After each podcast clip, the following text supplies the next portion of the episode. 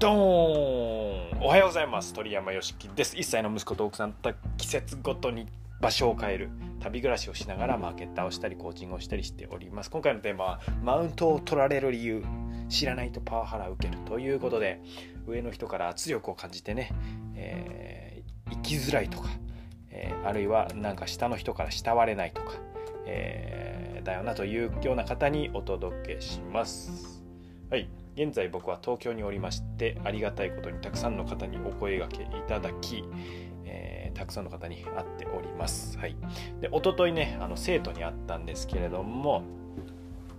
えー、まあ、4年前に教えてて1年間ね、え、高3の時に教えてた生徒だったんですけど奥さんにあの4年も前の生徒が会いたいって言ってくれるのってすごいよねって言われましていや確かに偉いこっちゃなと思いまして、えー、なんでだろうなって気づいたらあの発見したことがあったので、えー、それを今日はシェアします。今日も一歩大切にいきましょう。10分で上がるをテーマにモチベーション上げ自分を上げ、えー、成長を楽しむ放送です。あお久しぶりです。東京で元気にやってます、えー、マウントを取られる理由ということで、ここにねつながるんですけれども僕はあの生徒に対してすごく対等に接してるんですよね。今良くも悪くも先生っぽくないと言いますか、えー、そういうふうに接してるんですけど、まあ、それはあの年齢僕はあの上でも下でもあのなんですかね、まあ、僕の方が優れている得意な部分もあれば相手の方が優れている相手の方が得意な部分っていうのもあると思っているので年齢イコール上下じゃない、うん、どっちが偉いとかないなと思ってえー、います、うん、なので、まあ、僕には尊敬する生徒がねたくさんいるんですよ、うん、中学生だろうが高校生だろうが。あのー、今ね最近まさに池江璃花子さんなんかもあ僕が教えてた高校の同年学年のね生徒で池江璃花子さんいたんですけど白血病越しにねオリンピック選手に選ばれるまでになってもう、まあ、問答無用でね池江さんはバリ バリクソすごいじゃないですか。もうメンタルからして。うん。でもあの、まあ、僕が言ってるのはそういうあのね何かスポーツで賞を取っているとかっていうことに限らず考え方とか優しさとか行動とか全て、えー、ですね、うん、この部分本当素晴らしいなって結構な頻度で思うんですよね。生徒と接してた時も思ってました、うん、今もいろんな方あの旅先行って出会う方でも本当素敵だなっていう人たくさん出会っているんですけれどもあのまあ、そういうふうに接してる僕はマウントを取られるみたいなことがまあないんですよね。うん、でまあ取りに来ようとする人は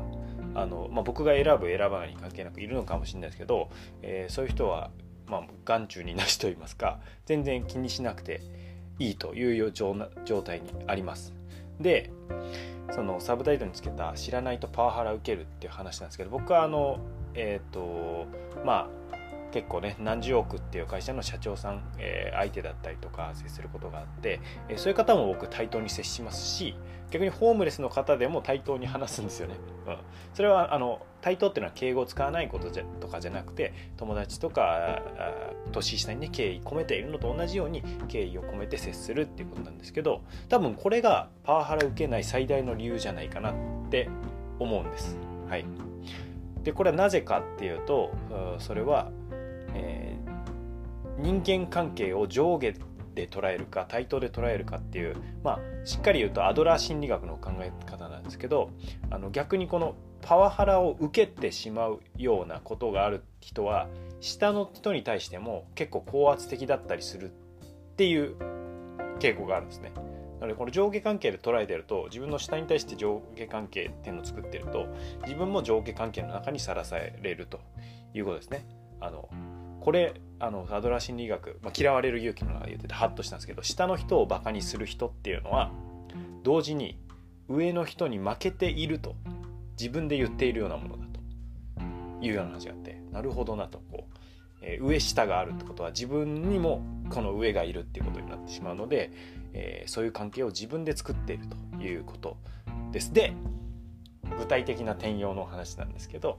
えー、じゃあなんかパワハラ受けたくないとか、まあ、今後も今もなのかもしれないですけどマウント取られたくないと思ったらどうするかっていうとそれはもうすっごいシンプルで自分があの誰かより上とか、えー、ね、思うことをやめるっていうことなんですよね。うん、僕つながってる人はそういう人はほぼいないんですけど、うん、いないんですけどもしなんかそういう、うん、状態にあるとかパワフルを受ける傾向があるなとかっていう人はそのまず自分が、えー、他の人に対して、えー、下とかじゃなくて対等に敬意を持って接してみるっていうことを始めると、えー、相手も自分もねある種同じだっていう目線でそれが腑に落ちると自分の上にたの人に対しても僕はその社長さんとかに思ってるんですけど一緒ですよね。同じ、えー、立場、まあ、優れてるところがあるしあ僕の方が得意だってところも、えー、あるというような感じなので特性の問題だと思ってるので偉い偉くじゃなくてね、えー、人としての情報がないというようなことがまあ腑に落ちていくかなと思っております。そんな方に届けばなと、う。んまあ、こんなこと言いつつ僕もね少年時代はいじめられたりしてたんですよ。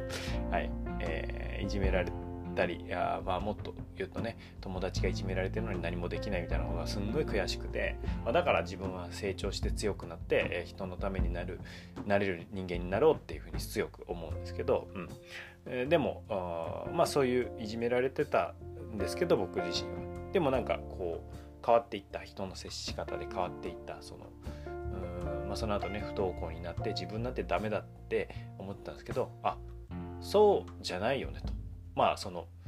あ弱い部分があるけどそれ認めたらあと一歩ずつ進んでいくだけだなと思えたのでまあなんかちょっと厳しい状況にあるとかいう、えー、あなたもこのタイミングで